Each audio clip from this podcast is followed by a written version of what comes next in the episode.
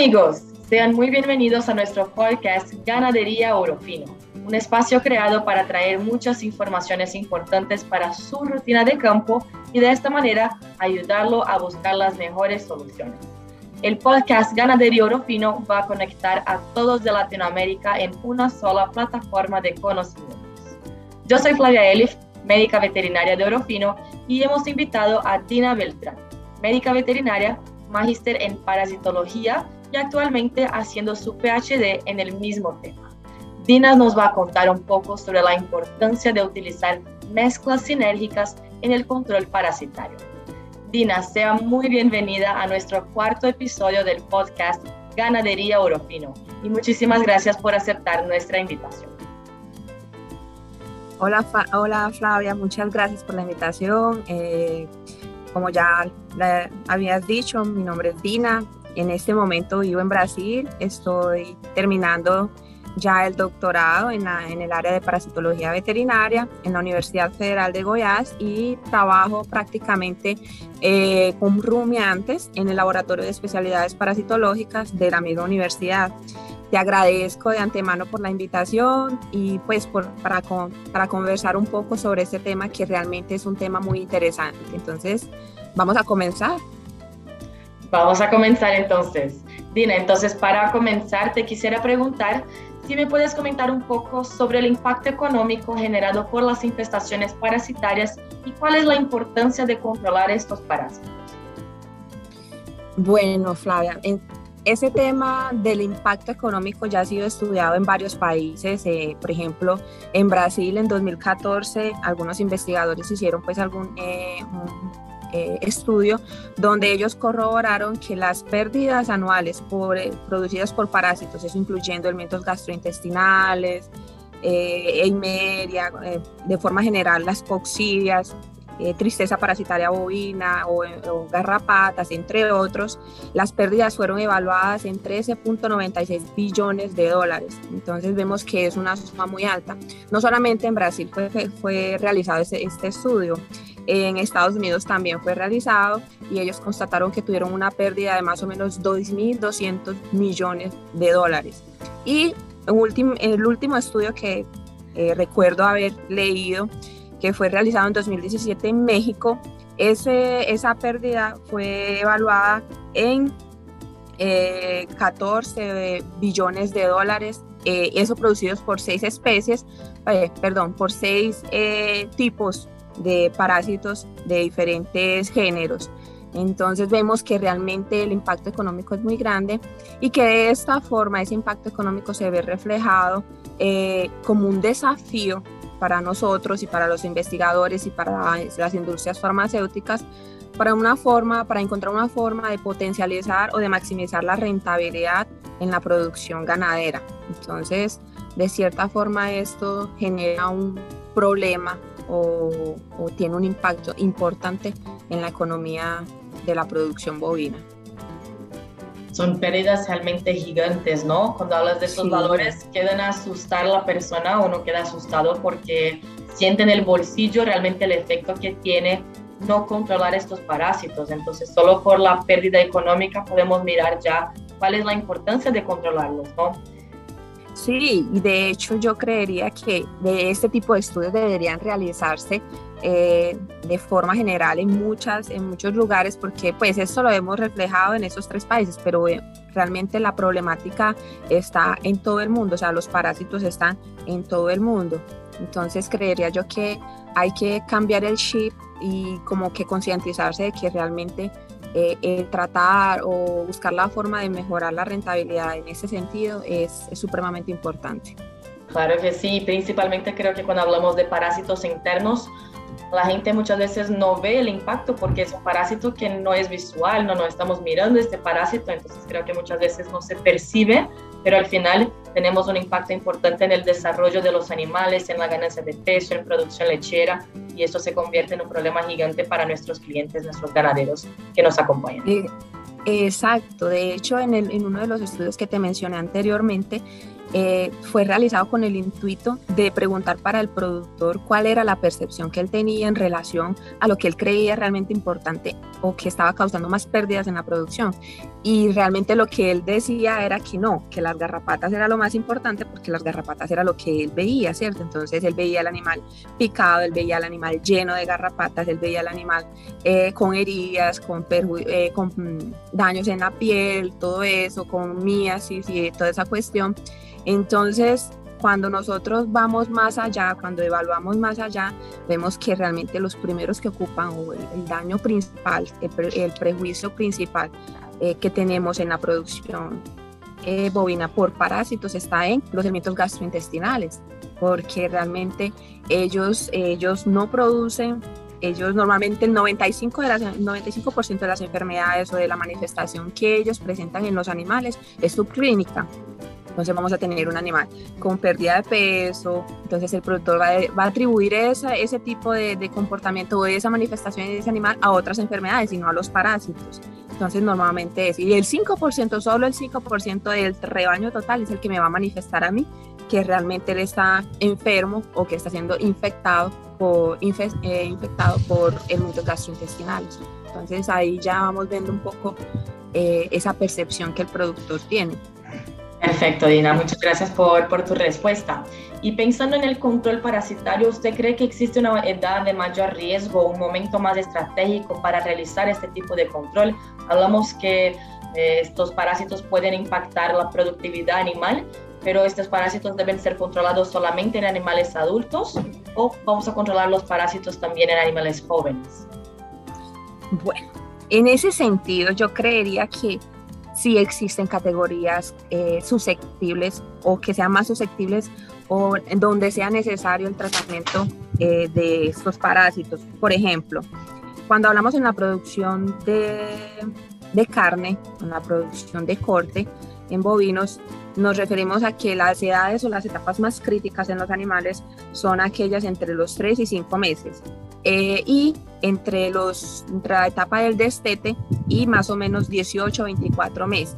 Esto te lo digo porque nosotros hemos hecho algunos estudios aquí en nuestro laboratorio y hemos encontrado en varias evaluaciones que hemos hecho en, varias haciendas aquí en Brasil y encontramos que la manifestación o la, eh, la, estimación de la carga parasitaria de los animales era mayor entre, esa, entre esas etapas y que en los toros, en las vacas, aún no se tiene una información así verídica en la cual yo te pueda decir, sí, realmente es crucial tratar los animales en esta etapa, porque el, eh, digamos que el, daño o el impacto que estos parásitos tienen en esos animales eh, ha sido discutible y como que, bueno, es más bajo cuando se compara con animales más jóvenes.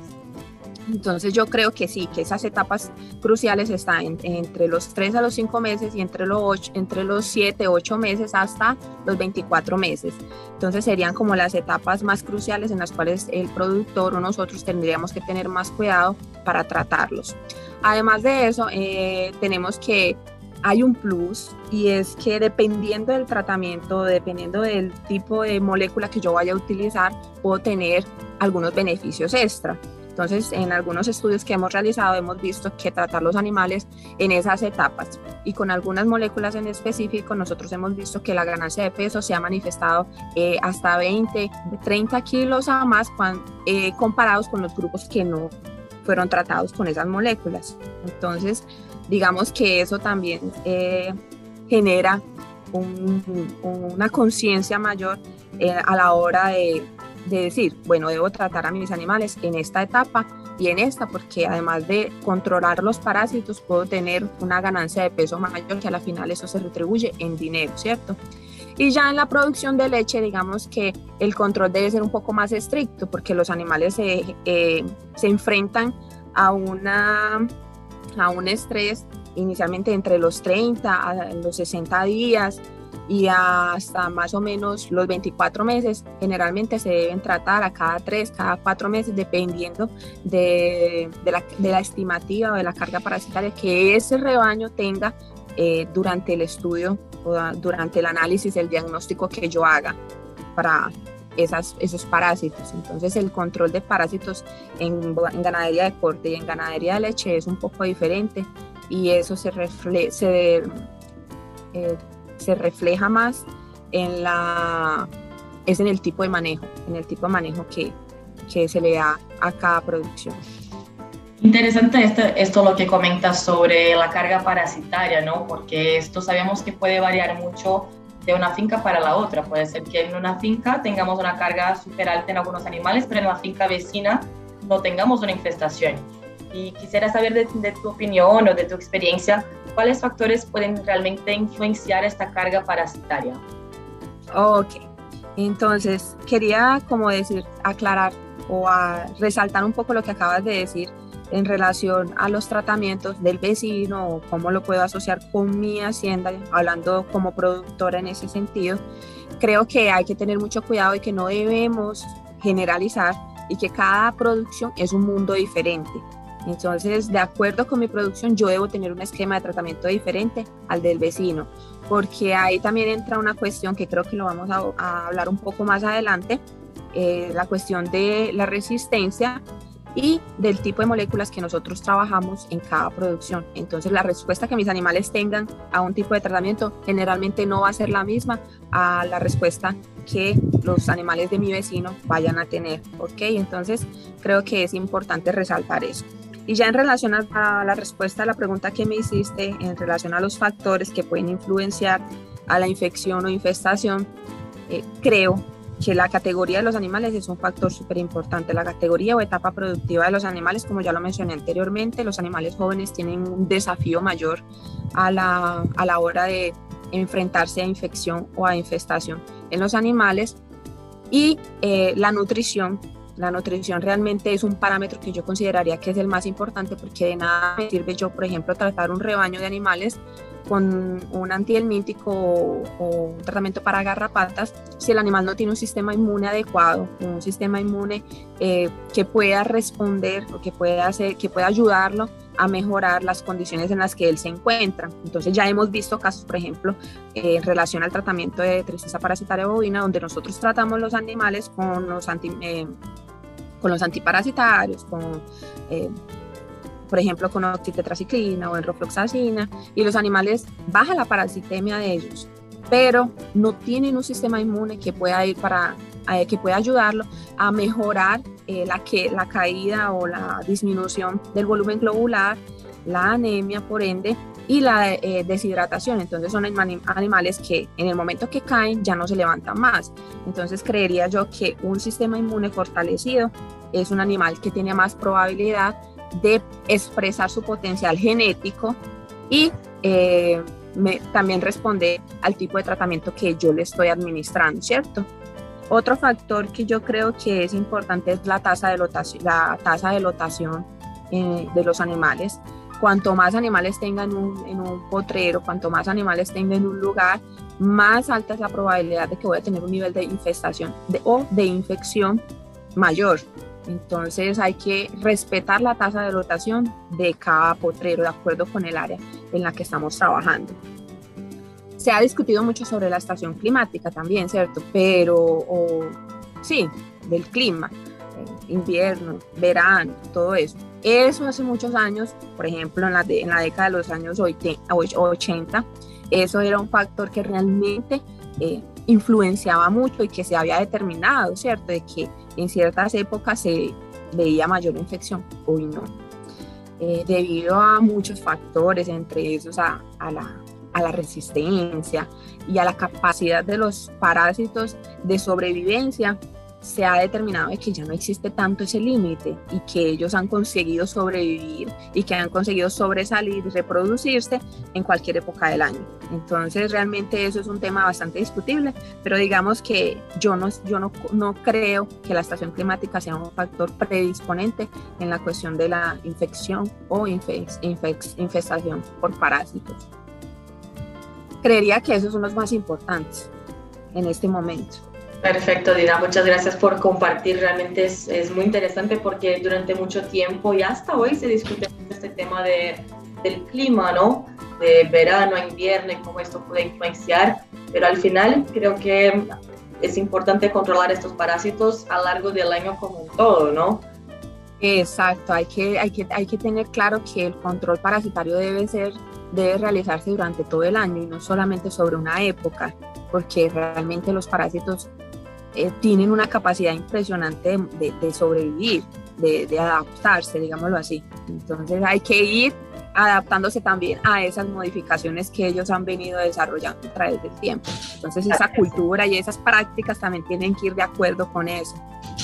Claro que sí. Entonces, creo que con, con esto que estamos comentando, eh, mi próxima pregunta iba a ser si usted cree que conocer estos factores es importante para establecer un protocolo de control, pero, pero creo que prácticamente la respuesta va a ser que sí, ¿no?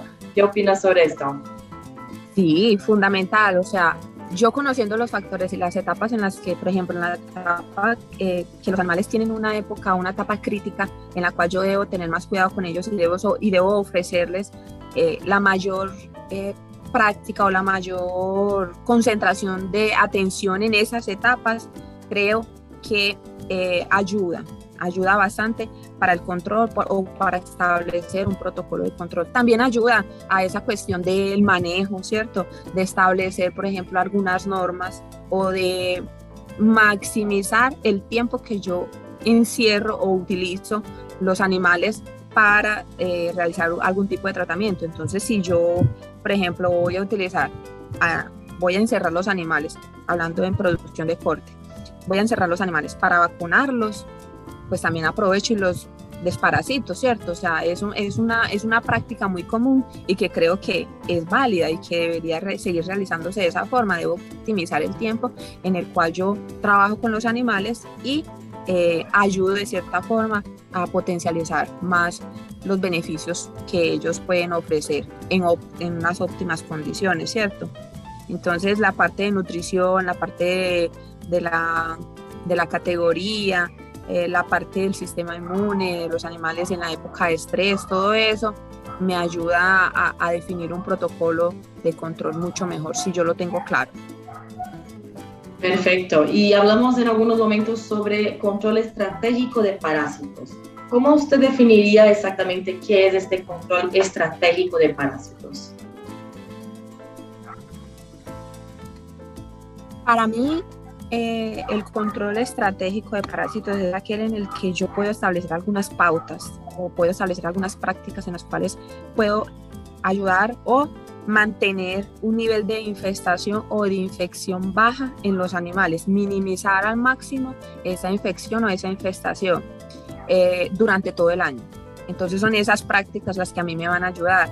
Entonces, por decirlo así, aquí en Brasil se utiliza mucho eh, por ejemplo, la práctica del control antiparasitario del 5811. Entonces, 5811, 5811, ¿qué quiere decir? En el mes de mayo, en el mes de agosto y en el mes de noviembre yo trato los animales para parásitos. ¿Por qué? Porque en esa época yo realizo vacunación y eh, se ha demostrado que en estudios esas prácticas en, eso, en, ese, en esos meses ayudan a mantener un control parasitario estable en el cual no hay afección, no se presentan muchos eh, desafíos para el animal o em, desafíos no, no se presentan prejuicios o daños en el animal y eh, mantengo una, una población baja de parásitos en ellos. Entonces digamos que eh, algunas de esas estrategias deberían o son enfocadas a ese tipo de control, un control que me ayude a mantener una infección, una infestación baja en los animales durante todo el año. Entonces creería yo que esa para mí sería la definición de un control estratégico parasitario, de una forma general. Gracias, Dina. Y pensando en esto que estaba comentando sobre el 5811, ¿esto estaría relacionado a un calendario sanitario? Esto es un término que escuchamos mucho hablar pero yo creo que hay un poco de dudas sobre qué es exactamente un calendario sanitario y cuáles son las ventajas de establecer este calendario sanitario con fechas establecidas para los manejos. Un calendario sanitario básicamente sería como un programa en el cual yo desarrollo, yo organizo, ¿cierto? Yo organizo mi agenda organizo el calendario de forma general durante todo el año en el cual yo voy a establecer cuáles son las prácticas que yo voy a realizar con el animal en dicha época, en, algún mes, en, algunos meses específicos. Esto para optimizar tanto la mano de obra, porque estamos hablando de que encerrar animales genera una mayor mano de obra, eh, también el estrés del animal, porque digamos que no es una costumbre de, hablando en ganadería de corte, ya en ganada de leche, de cierta forma eso es una práctica más común y lo, vamos a, lo voy a mencionar en unos segundos. Pero en ganadería de corte esas prácticas son bastante beneficiosas porque yo optimizo la mano de obra y el manejo de, algunas, de algunos puntos específicos en el animal. Entonces yo vacuno, yo desparasito, eh, si es posible colecto eh, muestras de heces para un examen de, para ver si hay parásitos o si el animal está enfermo, por ejemplo, prácticas de, de, castración, toda esa cuestión, esa, esa, esa mano de obra se solidifica en una etapa, en una época específica de, del año, ¿cierto? Entonces, generalmente para mí ese sería un, un protocolo sanitario en el cual yo optimizo la mano de obra y eh, las, las prácticas que yo voy a realizar para mejorar el bienestar del animal, porque la idea es mejorar el bienestar y de esa forma ya obtener un beneficio eh, en, en la producción de forma general, ¿cierto? Ya en leche, cuando hablamos de ese tipo de protocolo, ya es un poco más eh, sólido, porque digamos que, por ejemplo, eh, normalmente, por ejemplo, aquí o en Colombia, normalmente se hace monitor eh, monitoreamiento de tristeza parasitaria bovina, que sabemos que es una de las enfermedades que más afecta la producción de leche.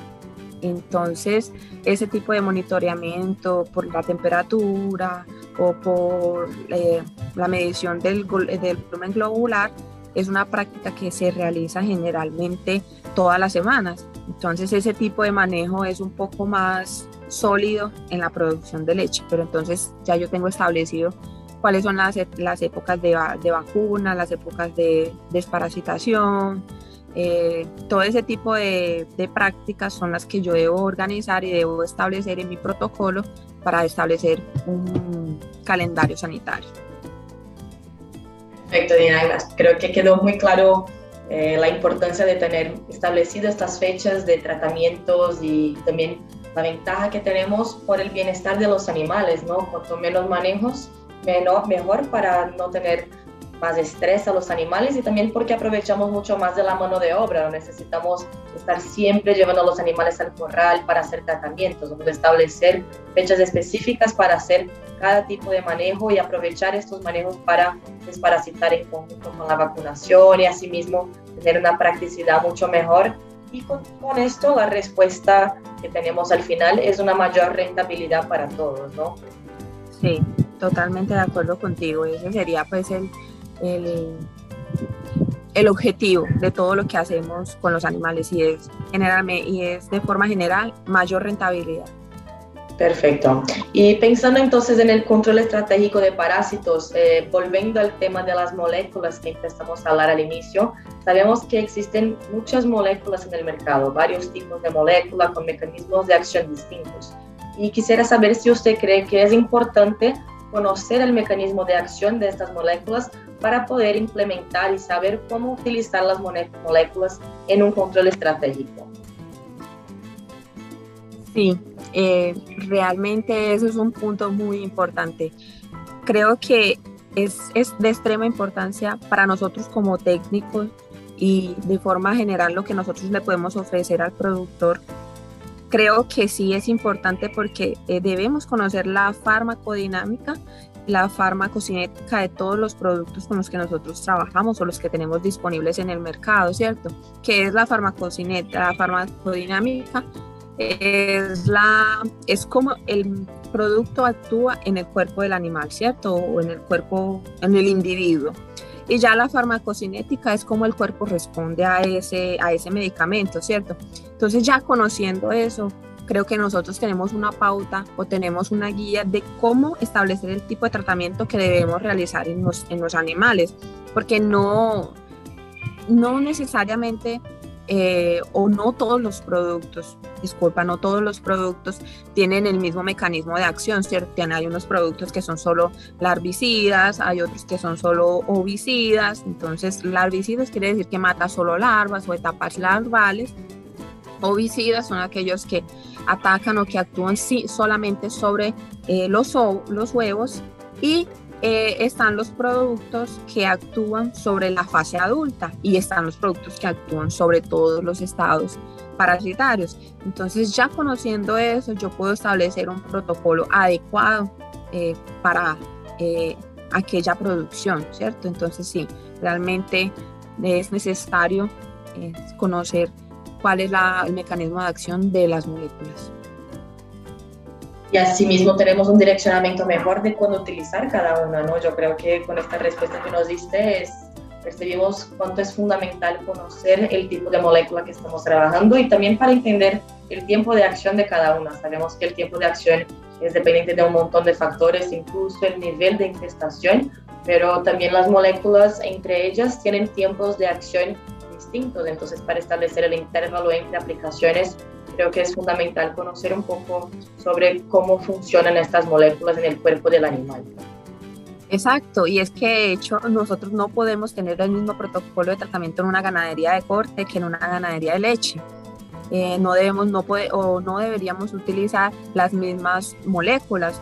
De, eh, por ejemplo, las moléculas de larga acción son muy beneficiosas en la ganadería de, de corte, ¿cierto? Ya en la ganadería de leche no sería tanto así por la, por, la producción de leche, ¿cierto? Entonces, de acuerdo a, ese tipo de, de, cosas que acabas de decir, a, que ese tipo de observaciones que acabas de hacer, realmente es un parámetro muy importante para considerar a la hora de establecer un protocolo de tratamiento en la producción. Perfecto, Diana, muchas gracias. Y sabemos que la resistencia parasitaria es un problema que existe en muchas fincas, es un problema real que muchos ganaderos se enfrentan tienen dificultad en, entender cómo hacer el manejo correcto cuando tenemos resistencia parasitaria.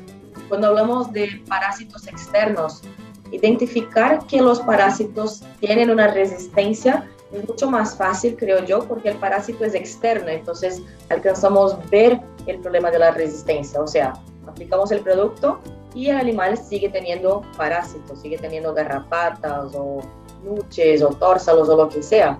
Pero cuando es una, resistencia parasitaria de endoparásitos, o sea, parásitos internos, ¿cómo podemos identificar que el cliente, el ganadero, pueda tener este tipo de problema? Eso que acabas de decir es supremamente importante, Flavia. O sea, básicamente eso de las garrapatas sí, realmente nosotros podemos establecer que, el producto está funcionando en esa producción porque yo lo veo, es, es totalmente evidente. Ahora, con la cuestión de los parásitos internos o eh, hablando de elementos gastrointestinales, ese panorama es totalmente diferente y es porque no lo podemos ver. Entonces, eh, básicamente lo que yo te puedo decir en esa cuestión es que en la práctica el examen de heces es el diagnóstico certero para yo determinar si el producto está funcionando, está siendo eficaz en esa producción. Nosotros hicimos un estudio que de hecho hace parte de mi tesis de doctorado, donde estudiamos mm, casi 25 mil animales en diferentes producciones aquí en Brasil, en varios estados del país, y eh, concluimos que existe una, existe una correlación buena entre los parásitos y el conteo de huevos o la carga parasitaria de los animales eh, cuando la eficacia del producto es baja o media, ¿cierto? Y que cuando eh, esa eficacia es, está arriba del 80% o 90%, esa correlación entre el parásito y la carga parasitaria eh, es negativa. Entonces, eh, ese, ese OPG o ese, ese examen de, de, de o esa, o esa técnica de estimación de la carga parasitaria en los animales es una carga válida y verídica a la hora de determinar resistencia a los productos antihelmínticos en la producción. Eso de una manera práctica. Existen otros productos o existen otros, otras pruebas, pero ya son mucho más elaboradas, son mucho más específicas y generan un tipo de trabajo que generalmente es utilizado más en la práctica eh, de investigación, si me hago entender, o sea, en la, parte de, investigación científica, pero eh, ese diagnóstico de, la carga parasitaria en esas categorías que mencioné anteriormente, que son las categorías críticas eh, en relación a la carga parasitaria de los animales, eh, tomando una muestra del 10% de esos animales y analizarla. Y de acuerdo con ese resultado yo puedo establecer si ese producto está siendo eficaz o no en mi producción. ¿Cómo establezco yo esa eficacia? Normalmente o hace muchos años atrás, la asociación eh, de productos veterinarios, esa cuestión de resistencia, había determinado que un producto era eficaz cuando él, él presentaba una eficacia arriba del 95%. Solo que hoy en día, eh, debido a, tantas, a tantos factores, ya, principalmente a la resistencia antihelmíntica, ¿cierto? Esa, esa eficacia eh, ha bajado muchísimo. Entonces podemos decir que un producto me funciona o es bueno para, mi, para la producción cuando está arriba del 80%. Entonces puedo continuar usándolo. Entonces haciendo ese examen de heces una o dos veces al año, de esos 10% de esas categorías, yo puedo tener una guía certera si el producto está siendo bueno o no eh, eh, manteniendo un control parasitario en los animales, ¿cierto? Si, está, si los parásitos realmente están siendo controlados. Si esa eficacia fuera abajo eh, del 80%, entonces ya vería la necesidad de cambiarlo por otro. Entonces, creo que esa sería, no sé si eso responde a tu pregunta, pero, pero yo creo que realmente la, el, el, examen de heces o el diagnóstico de la carga parasitaria en los animales, de esa forma me ayudaría a establecer esa resistencia, si existe o no. muy bien, y realmente es una práctica que no es difícil de ser implementada y utilizar en 10% de adelanto ya nos muestra realmente la situación en que nos encontramos, si tenemos una resistencia a esta molécula, si debemos cambiar la molécula o incluso si podemos pensar en utilizar mezclas sinérgicas, ¿no? que esta es justamente mi próxima pregunta, si usted considera que utilizar mezclas sinérgicas puede ayudar a combatir o disminuir el riesgo de tener una resistencia parasitaria. Bueno, eh, primero vamos a, definir, ¿cierto? A definir lo que son mezclas sinérgicas o moléculas sinérgicas. Entonces, moléculas sinérgicas son cuáles? Son las que frecuentemente tienen una capacidad que juntas eh, tienen la acción complementaria eh, de dar un buen resultado contra algún parásito en específico, ¿cierto? Entonces, son aquellas que trabajando juntas tienen un efecto potencializado, o sea, el trabajo de una de ellas es potencializar el efecto de la otra, ¿cierto? Entonces, en ese sentido, yo creo que sí, o sea, ayuda de cierta manera a potencializar el efecto de aquella molécula que en algún momento ya no era tan eficaz, ¿cierto? Y a guardar o conservar aquella que realmente tiene un efecto eficaz o tiene una muy buena producción, ¿sí? Entonces, de cierta forma, yo puedo utilizar esa, esas moléculas en una dosificación más baja porque voy a tener ese efecto o esa eficacia buena en, en, en, el tratamiento que estoy estableciendo. Entonces yo creería que sí, esa realmente sería una alternativa para retardar eh, la resistencia, el aparecimiento de la resistencia a los parásitos, ¿cierto? Hay que tener claro que la resistencia es un mecanismo natural, o sea, es un, es un aparecimiento, o sea, es una, es una consecuencia natural que siempre va a aparecer. Entonces, por más que nosotros tengamos eh, la idea de que esa, esa resistencia no aparezca, nosotros no tenemos forma de hacer eso. O sea, nosotros lo que podemos hacer es buscar alternativas que ayuden a retardar un poco el aparecimiento. Pero es un proceso natural que los parásitos van adquiriendo a través de los años, a través de, de las modificaciones genéticas que ellos van haciendo para preservar y conservar esa población de parásitos en el ambiente y en el animal, ¿cierto? Entonces, de esa forma creo que, que podemos entender mejor lo, esa cuestión de la, de la, del sinergismo entre moléculas, el uso de ellas. Bueno, y creo que esto que estás comentando me direcciona perfectamente para la próxima pregunta que yo iba a hacer, que si cualquier molécula puede ser mezclada con este objetivo de obtener una mezcla sinérgica. ¿Todas las moléculas funcionan con un sinergismo de acción o hay moléculas que si juntamos las dos no tenemos este efecto de sinergismo, de potencializar el efecto? No todas las moléculas se pueden, se pueden eh, combinar o se puede asociar, se pueden asociar. ¿Por qué? Porque una de las principales reglas o intuitos de la asociación de moléculas para tener ese efecto sinérgico es que ellas tengan un mecanismo de acción y un metabolismo diferente. Entonces, teniendo en cuenta esa pregunta que me hiciste anteriormente sobre, sobre el si el mecanismo de acción era importante, a la hora de establecer un protocolo sanitario, realmente sí lo es.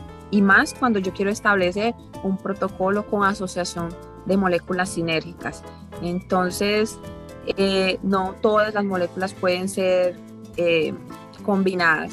Además de eso, también tenemos que considerar que en la industria o las empresas farmacéuticas, ellos realizan este tipo de, asociaciones eh, con otro tipo de, con vehículos y todo eso. Entonces esos vehículos deben estar de acuerdo con el tipo de, o con el mecanismo de acción y con el metabolismo que el producto va a tener en el animal. Entonces, considerando todo eso, no simplemente voy a combinar dos moléculas porque ah, yo tengo estas dos, estas dos moléculas aquí en la finca, entonces, ah, listo, la, profesional dijo que sí, se pueden combinar y que ayuda a controlar eh, la cuestión de, de, la resistencia, el aparecimiento de la resistencia.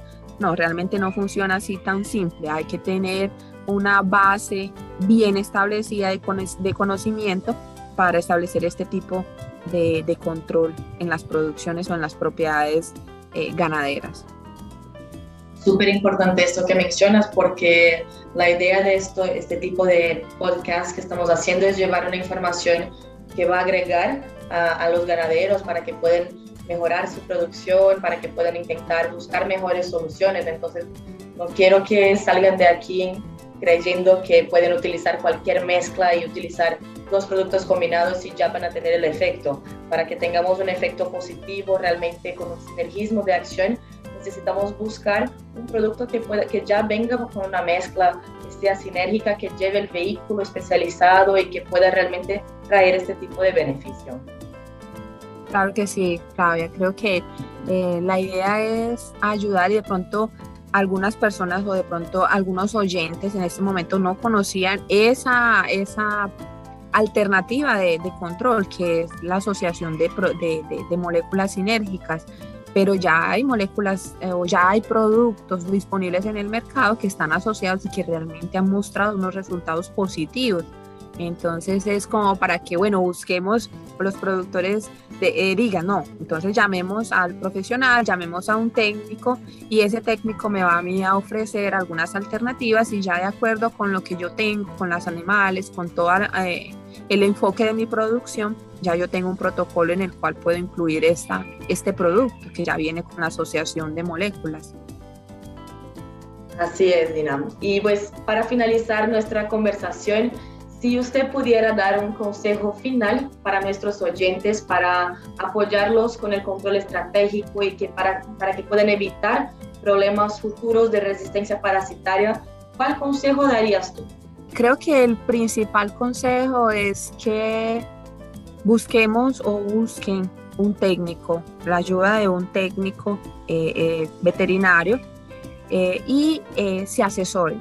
Busquen asesoría, hagan un diagnóstico general de la finca, que ese técnico les ayude o les diga a ustedes cuáles son esos beneficios, cuáles son los puntos a mejorar, dónde está el principal inconveniente en su producción y de esa forma establecer un protocolo sanitario que hay que tener conciencia que el protocolo sanitario es fundamental para tener una rentabilidad buena o tener rentabilidad, la verdad, tener rentabilidad en la producción. Entonces creo que, el, consejo principal es ese, asesorémonos bien, busquemos eh, información verídica, busquemos información de primera mano y hagamos la inversión en productos o en moléculas que realmente eh, sean ya, que estén en el mercado, que estén disponibles en el mercado y que la eficacia de ellas sea buena para así potencializar o expresar, mm, ayudar a mejorar la expresión eh, productiva de nuestros animales. Mira, qué buena está tu respuesta porque esto creo que va muy a la mano de lo que estábamos hablando sobre que no existe un protocolo que funcione para todos, ¿no? Entonces, tener una asesoría de una persona, un, técnico capacitado que pueda ir a la finca, conocer la situación, entender cómo está la situación de los animales, hacer un diagnóstico y así a partir de esto implementar un protocolo es súper importante porque al final no hay un protocolo que funcione para todos. Tenemos que establecer de acuerdo a la realidad, entonces tener un asesoramiento técnico es súper importante para que podamos mejorar aún más nuestra productividad, mejorar la sanidad animal, tener una mayor rentabilidad general, ¿no? Bueno, Flavia, creo que realmente todo lo que acabamos de decir durante toda la charla eh, es una pauta o establecen pautas interesantes para los ganaderos considerar eh, continuar en esa búsqueda de conocimiento, continuar en esa búsqueda de, alternativas para mejorar la producción y que de cierta forma existen varias alternativas, que existen varias opciones y que hay que mirar más allá de lo que a veces vemos aquí en, nuestra, en, nuestro, en nuestro frente, ¿cierto? Entonces, creería yo que esa es la idea de todo este tipo de charlas que ustedes están haciendo para los productores, que me parece una labor muy bonita y que quería resaltar eh, de los beneficios o las cosas positivas que ese tipo de, contenido trae no solo para los productores, también para nosotros como técnicos, porque muchas veces esto nos abre los ojos y, como que, bueno, nos, nos, alerta a que debemos estudiar, a que debemos prepararnos y que así como los parásitos están en constante cambio, en constante mejoría, nosotros también tenemos que pellizcarnos y ponernos alertas y buscar nuevas formas y estudiar y prepararnos para enfrentar todos estos desafíos. Así es, Dina. Nuevamente, muchísimas gracias por tu participación, por compartir tantas experiencias, tanto conocimiento con nosotros. Creo que esto es súper positivo para mí, para nuestros oyentes, para todos que nos acompañan. Entonces, te quisiera agradecer mucho por aceptar la invitación. Ojalá tengamos otros momentos como este, porque este tema genera siempre mucha discusión y muchas dudas. Entonces, eh, ojalá en el futuro podamos hablar un poco más de temas un poco más específicos y asimismo llevar cada vez más informaciones para los ganaderos, los técnicos que nos acompañan. Claro que sí, Flavia. No, yo estoy 100% a, a, la orden para lo que necesiten y yo agradezco muchísimo la oportunidad por estar aquí, por compartir con ustedes, por aprender, por tener esa, esa experiencia que es tan gratificante en la cual uno, pues uno se prepara es para esto, para ofrecer y para... Eh, exponer al mundo todo lo que de pronto en una gota de lo que uno aprende aquí, porque realmente uno no, nunca termina de aprender y todos los días es un conocimiento nuevo, ofrecerlo a los otros, eso es lo más gratificante de todo este proceso que venimos haciendo. Entonces, no, yo te agradezco por la oportunidad y espero también que nos veamos en unas nuevas, nuevas eh, experiencias y nuevos procesos. Y muchísimas gracias nuevamente, que estés muy bien. Gracias a ti, Dina, y muchas gracias a todos nuestros oyentes que nos acompañaron en este episodio. Nos vemos en el próximo. Un gran abrazo a todos.